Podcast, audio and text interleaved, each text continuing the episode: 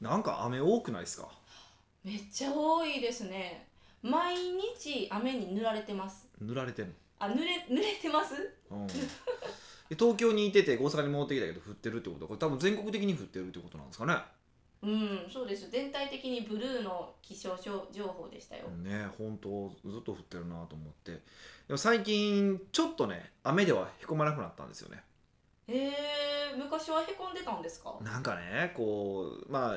基本はあんまりこうタクシー移動するし、まあ、雨降ったら出勤せんとくかと思って家にこもるじゃないですか僕はだからあんまり関係ないんですけどたまにこう、まあ、どうしても移動しないといけない時あるじゃないですか、うんアポとかですよねそうそうその時にもう革靴がはあ濡れるのがもうすっごい嫌でもう裸足で出たいぐらいなんですよ B さんにし ようそんな話やったらもうほんまにい革靴以外なんスニーカーとかやスニーカーも嫌なんだけどスニーカーとかでも結局びちょびちょになるじゃないですか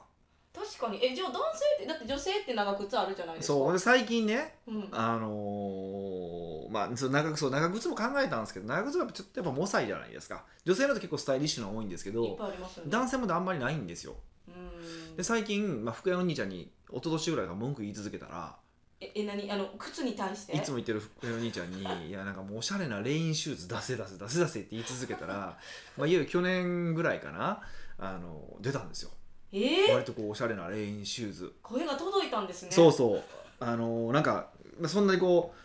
うレインシューズに見えないレインシューズうーんなんですよねエナメルですかいやもうじゃないですちゃんとなな、まあ、ビニールで作ってるんでしょうね多へ分えまあ多分見てもわかんあの音声なんでわかんないと思いますけどこれあ全然そういう雨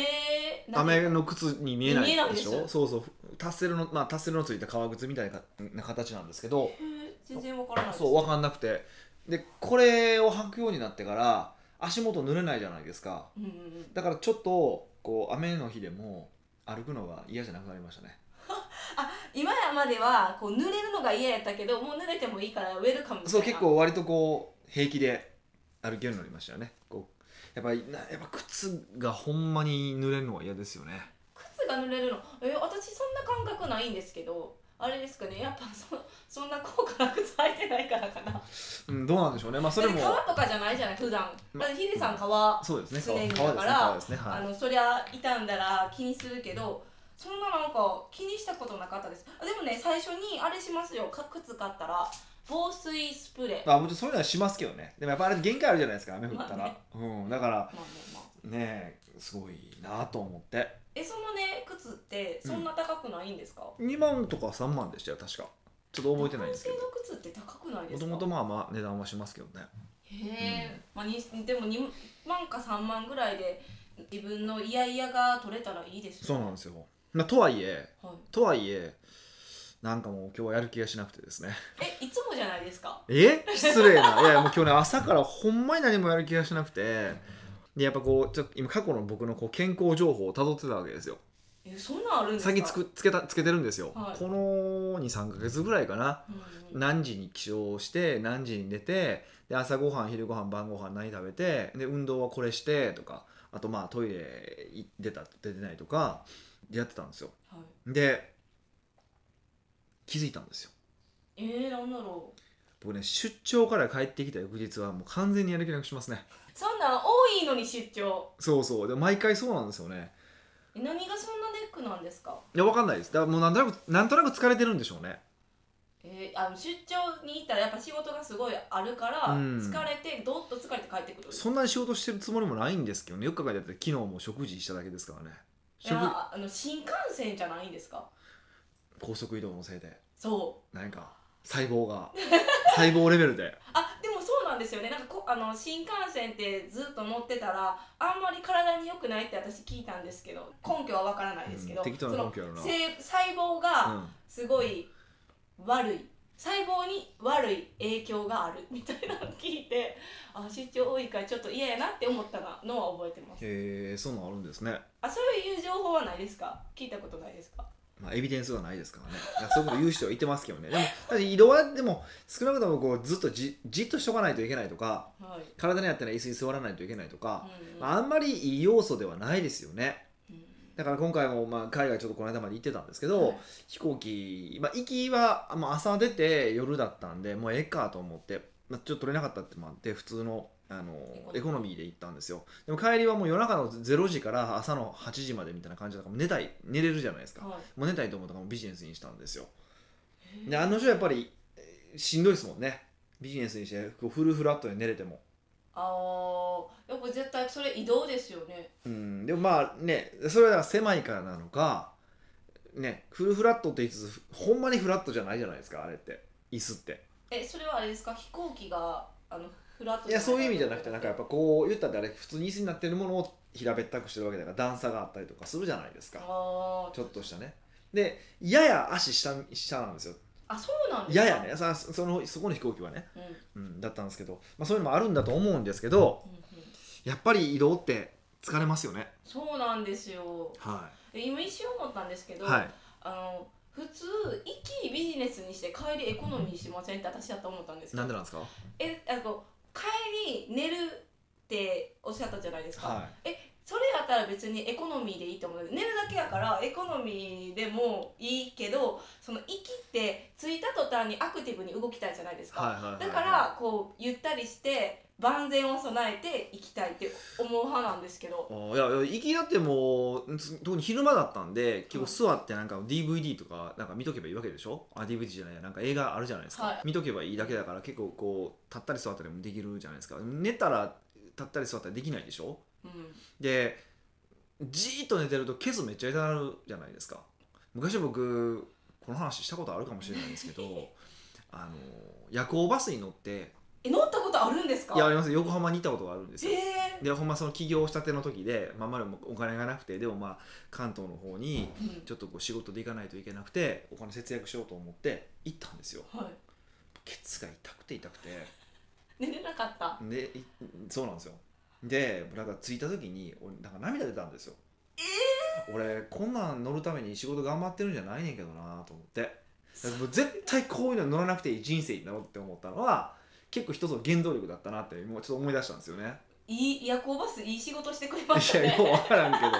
ようわからんけどそうだからそういうのもあってこう座って寝るっていうのに僕すっごいなんか恐怖と尾てい骨の痛さがあってあーダメなんですよねへうえ、んえしかもですよあのビジネスの方が高いじゃないですか高いですねなんか高い席を選んでるのに寝るっていうのがこう出せないそこまで気持ちよくそれやったら起きてる間にそのビジネスのサービスなりこう優雅さを味わいたいって思うのが多分普通じゃないですかいや勝手にお前の普通押し付けんなよ ただまあ一つ言えるのはあのそれあれですよねあのーなんかのコマーシャルでありましたよねテレビの CM でえなんですか知ってますあの真っ暗になった画面があってはい、これが、あのーうちのホテルで見える大半の風景ですよ寝てるからねうーんででも大体のふあのホテルは一緒ですよねだったらあのひどくなくてもいいんじゃないですかみたいなコマーシャルそういえばやってたなと思ってへえビジネスホテル系がですかあビジネスホテルやってたなと思うんですけどどうんその心理ですよだからその心理なんですかねえこのあの考え方は何ですか、あの貧乏症的な考え方なんですかそれとも価値観なんですか価値観じゃないですか僕はだって帰ってその寝て朝起きた時にそっからさ今日今日から休暇明けで仕事頑張るでっていう感じにしたいじゃないですかっああそうって思ったからあやっぱ自分の中でのこう最優先順位っていうかどうなりたいか違うからでしょうねやしこう息どんだけ疲れても息は、はいもう遊びじゃないですか着いたらもう遊びやったら何でも全力できるじゃないですかでその全力を使いたいのにもう体が疲れとったらいや多分体疲れててももう遊びが楽しすぎてラリーって多分でき ますよ実際できたしねまあそうなんですよ言うたらそうなんですけど、うんやっぱりそのお金高いシートを払ってるのにその時に寝るだけしてる自分がもうなんか許されへん全部取り戻したいわけやこと言うたらなんか貧乏症みたいに聞あこえるのビュッフェとか行って全部取れ全種類食べたい派やあビュッフェ嫌いなんですよなんだそらなんだそらあなんか私そんな食べないんでこういろんなものあらあられても困るんですよねへえそんな食べないんでってその口がよう言うたなえだってなんか何時間置いてるんやろとか考えちゃいませんかびっくりしたんやなお前ななんぼほど食うねんえヒデさんの前ではねびっくりするわなんかちょっっとあのい大きくなったかもしれないですよねよくわかんないですよ、ね、ほんまダメですよほんとそういうのはうんうんそうですねでもまあそうですよねだから何が言いたかったんかもうわわけわからなくなったけどとりあえず僕は今やる気がしてないんですよあそういう時はいめっちゃわかりますよだから今日入ってきた時も、うんオーラ的な感じなんか見えないですよ私もそういうのうんでもあなんか今日ヒデさんやる気なさそうやなっていうのはわかりますよ まあ確かにね、まあ、普通に座って漫画読んでたからねやる気ない日やなえじゃあなんかやる気ない日にどうしたらやる気が出ますか僕の場合はですよ僕の場合はやる気のない日にわざわざやる気出そうとあんましてなくてやる気がなくてもできることってあるじゃないですか、えーやる気がなくても、まあ、とりあえずメール返信するとかやる気なくてよくできますメールの返信はできてもう歌いながらでもできるよそんなあ迷もう惑全然前世歌いながらできるよそんな迷惑迷惑一緒に仕事してるのとにかあのまあお片付けとかあ掃除です かなんかそうそうちょっとこうもうな次元の低いって言い方したらあかんけどなんかそういうふうなことを僕は結構するようにしてますねへーうん掃除って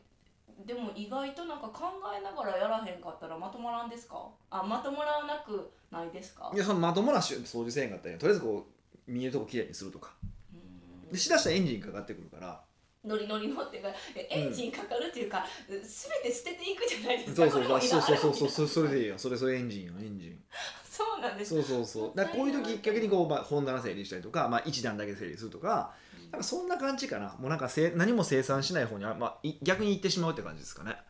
生産性生産性で普段気にしてるじゃないですかはだいからもうしないようにするっていうふうに僕はしてますねうーんえそれじゃあそういうなんですか掃除とかして何分かじゃああの次仕事モードになるものなんですか、ならないですならない時もあるしなる時もあるなるなったらやるしならへんかったらもう明日までが頑張る明日まで掃明日除まで何もしない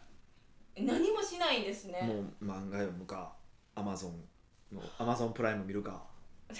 出たアマゾンプライムえななんか解約したんでしたっけ結局何ながんですかかアマゾンプライムの前なんかヤフオクでしたっけヤフオクはヤフーはねしましたよあしたんですか解約しましたよすごいえいついついや最高多分あのあの話した時すぐですよ全全然あれ34回ぐらい前ですかねあ のヤフーの ID を、腹立つえーずっと、まあ、5年か10年か取られ払い続けてたっていうことに喋りながら気づいた ので、えーそれ消し、まあ、ただ削除したって話なんですけどしたんですねあしましたしましたあ絶対しいひんって思っいてやまししたましたしましたあそうなんですねそうでした後多分ね1週間ぐらいにヤフオクを使ってとあるものを、えー落札するのが一番世の中で得だみたいな話を聞いてしまったんですよ。 まあ、何とは言わ ないですけどそうそうそうあるものを買いたい時はヤフオクが一番最強だって言われたんですよ。へえでもすごいへこんでるんですけどえそれは日頃結構頻繁に買うものやったんですかな年間23回しか買わないからあーただ割引率が半端ないじゃないですか。あそうなんですいや知らないんですよヤフオクのあそうなんですか、はいあのまあ要は多分世間で言うとそうですね一つあたり34万するものがあるんですよ。はい、でえそれを商品がでしょそうそう、はいそれをね、まあ、1000円ぐらいで買えるって話があってえヤフオクでヤフオクとかまあ他のでもそうなんですけど何そでだからあのでそまあ年間ね多分45個ぐらいはそう必要になるんですけどなんなんでそのタイミングで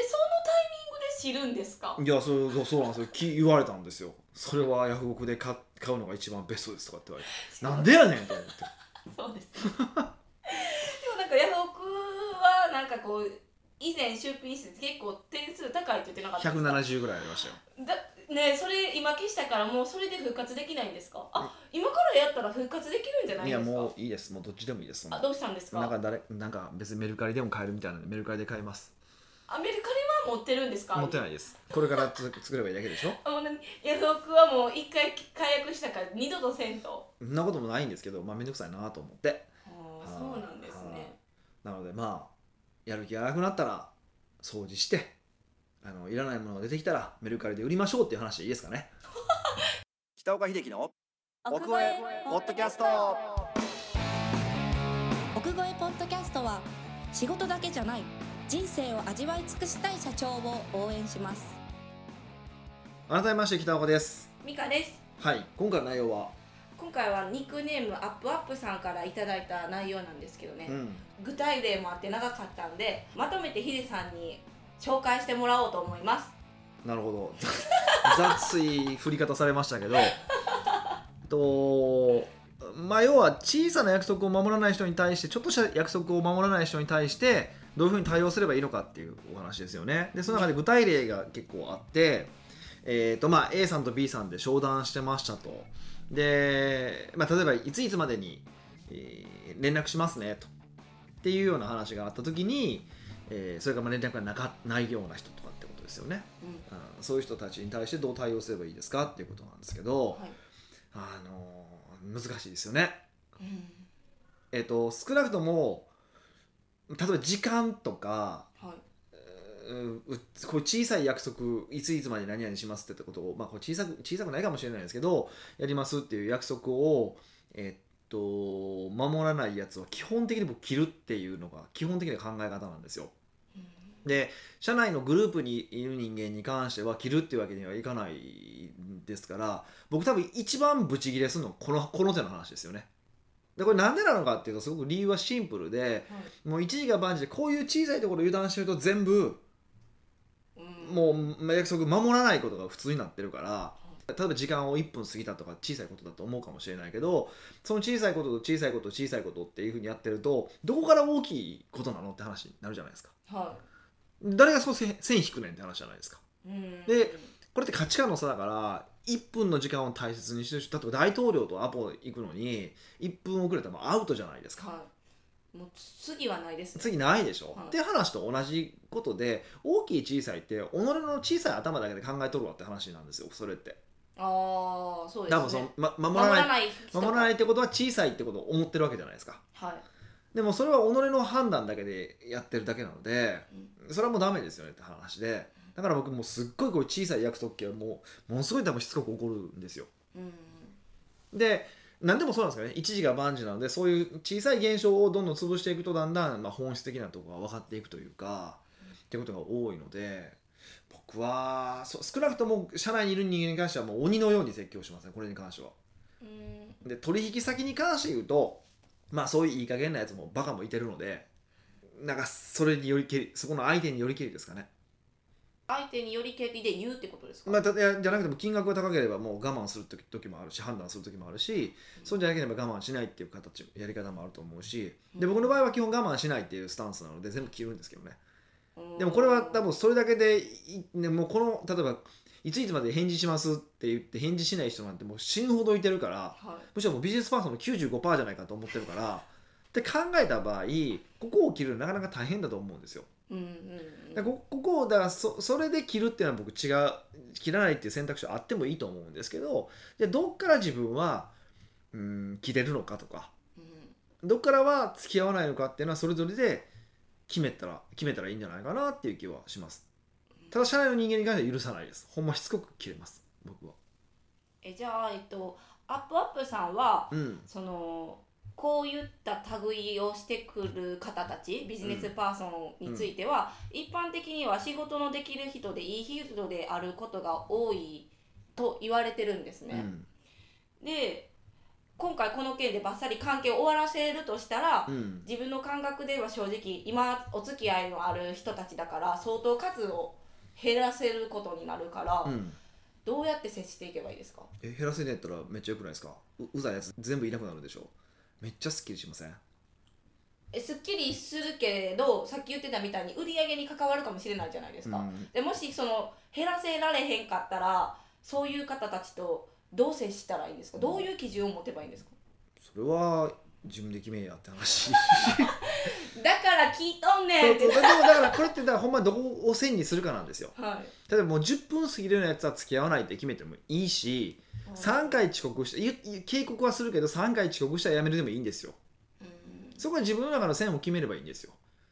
で僕の場合は社内に関してはもうこいつそいつが辞めるっていうまでは僕はもう面倒見ないといけないと思ってるから僕はもうずっと言い続けますけどね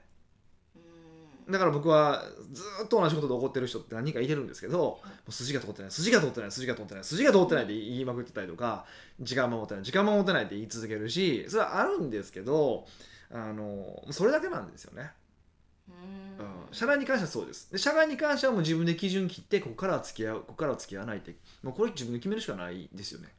うんうんただ一つ言えることはその基準を決めたらその基準をちゃんと守らないといけないってことなんですよ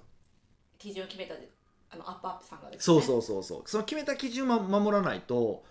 これは約束守らない人と同じなんですようん次自分が破ってる番に回っちゃうってことですそようねそうそうそう基準を決めるってことは自分との約束をするってことだから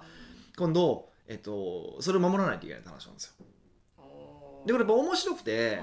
はいあのちゃんと基準が守れる人ってだんだんそういう人が集まってくるこれはもうなんかもうめっちゃなんかねルイは友を呼ぶ、うんいやと思うんですけどもうあっち系の話ですけどちょっと気持ち悪い話ですけど 僕の感覚だとやっぱりちゃんと時間守る人とかで結構やっぱそういう人がちゃんと集まってくるしそうじゃない人ってあのそうじゃない人が集まってくる感覚やっぱすごくありますだから結構こういう文句言ってる人に限って自分が結構遅れてたりとかするんですよねえアップアップさんどうなんですいかやこのこの人はどうこうとは言わないですけど結構そういう人多いんですようん人の文句は一丁前に言うくせに自分はどうなのって言うと結構大したことがあったりするわけですよねだからそういうことを考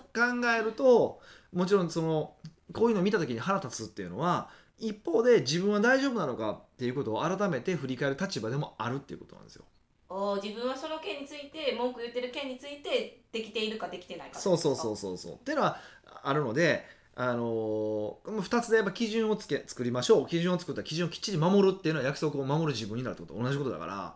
守りましょうっていうのは一つともう一個は、まあ、鏡じゃないけども相手を見て自分はどうなのかってことを改めて考え直す機会にするっていうのは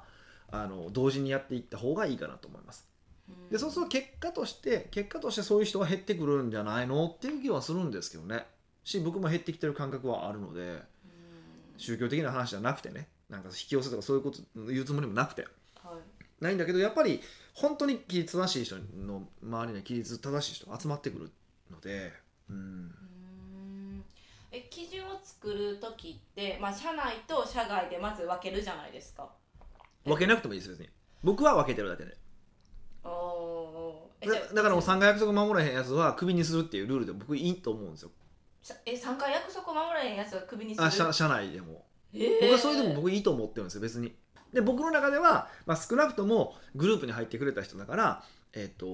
僕ができる限りの働きかけはしようっていうのはあるから一応自分から、えっとやめろとかどっか行けとかっていうのは基本的にやらないでおこうと思ってるし今のところはね、まあ、例えばもう犯罪とかだったらまだ別の話なんですけどそうじゃなければ今のところはあの僕が我慢して進む範囲だったら我慢しようと思ってます。うーんでこれ社外になったら社内までそうなんで社外までそうなんで嫌じゃないです か。ででもあるしあのやっぱお金の関係なお客さんと僕らってやっぱどうしどっか最終的にはお金の関係じゃないですか、はいその時にそこはなあなあになっていくと僕お金までなあなあになってくるなと思ってて、うん、でそういうのはちょっとやっぱ嫌だなと思うからお客さんに関してはちゃんと基準決めようと思ってます。うーんはえっと基準決めるときに、うんその何々の件について何日まで連絡くださいっていう口約束ってするじゃないでい、すか、うんうんその時に A さんから連絡が来ないとするじゃないですか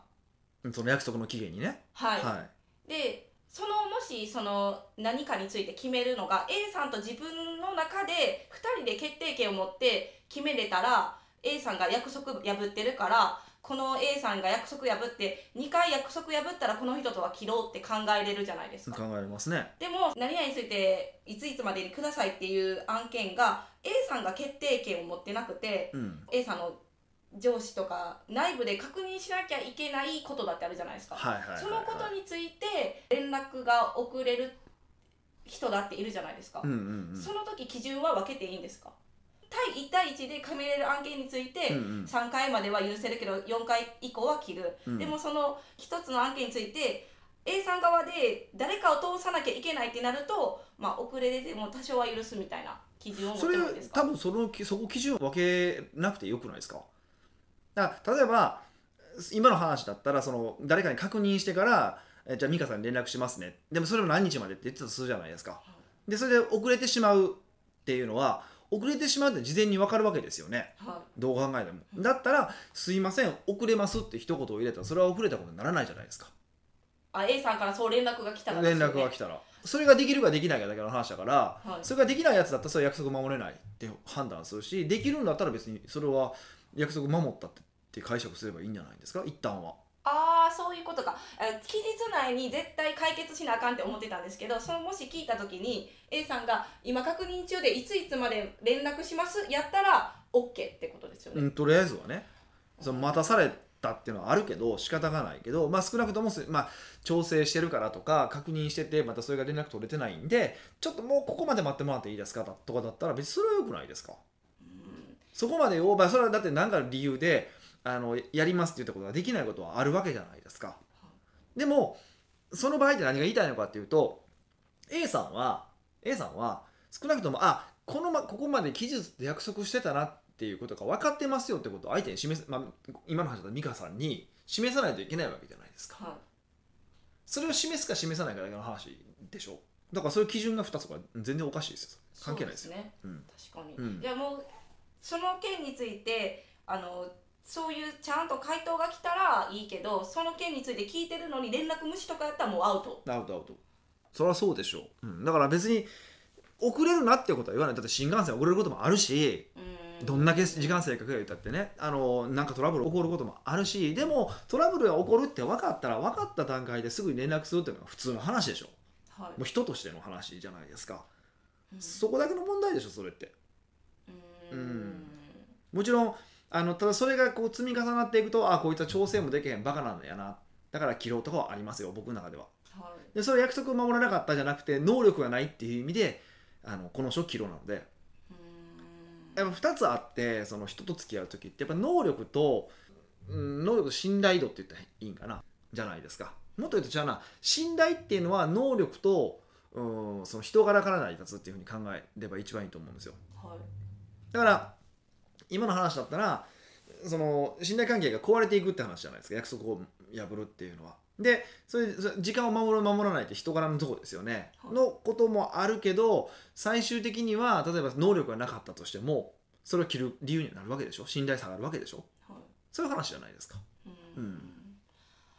例えばそのその A さんが個人的に仲いい人でもやっぱビジネスしてるからそういう基準はきちんと決めて自分は対応した方がいいですか個人的に仲いい人でもってどういうことですかあなんかビジネスで出会ってあ出会うじゃないですかう人んうと、んうん個人的にも仲良くなったりするじゃないですかあの飲みに行ったりとか、うんうんうんで人として好きやけどあのだから仕事の件についたら件についたらずれるとかってあるじゃないですかうーんそんなん好きな好きにならないかな人僕はならないですけどね、まあ、そういう人になるんかもしれないけど少なくともこと仕事を進めるということに関して邪魔なのであれば切るべきですよね、あーやっぱり仕事をちゃんとはっうん、だからプライベートはプライベートで付き合って飲みに行っていただいていいですけど勝手に行ってくれてもいいけどうんできへんやつはダメでしょ、うんはやっぱぶれないですねなんかすぐそういやでも仲いいしなって思ってしまうんですよねい、うんそんな仲いい人なんておるその前えなんか仲いいっていう勘違いです勘違い勘違い仲いいっていう勘違いって何回も飲みに行ったら仲いいって思ってるだけでしょな仲良くないですよ別にそんな相手のこと何も知らないですよえじゃあそんなん言うとったらなんかなんか友達とか何とか仲いいって何とかなってくるじゃないですそかうそうそうだからそういうそういうことなんですよ何も考えんとこの人仲いいって言ってるだけでしょほとんどの人ってだかおーら友達ってなんかとりあえず知り合いとか話したことがあったら全部友達って言いよるでしょ絶対友達ちゃうからねっていう話ですよ僕のこといっぱい友達って言ってる人いてるんですけど違うからねただの知り合いやからねって人いっぱいいてますからね、あそうなんえーですか、最近その話あったんですけどまあどうでもいいんですけどねへえうんまあどう思うかは自分の解釈でやってしまいます からまあやればいいんですけど勝手に俺のことマックマンといてくれという話ですねうーんじゃあアップアップさんはこの件に関してはやっぱ自分の基準を決めるってことですねもうそれしかないですよねでそれをちゃんと守るってことです基準を決めて守ってくださいねということです、はい奥越ポッドキャストではいろんなご質問をお待ちしております下の質問フォームより送ってきてくださいはいというわけでまた来週お会いしましょう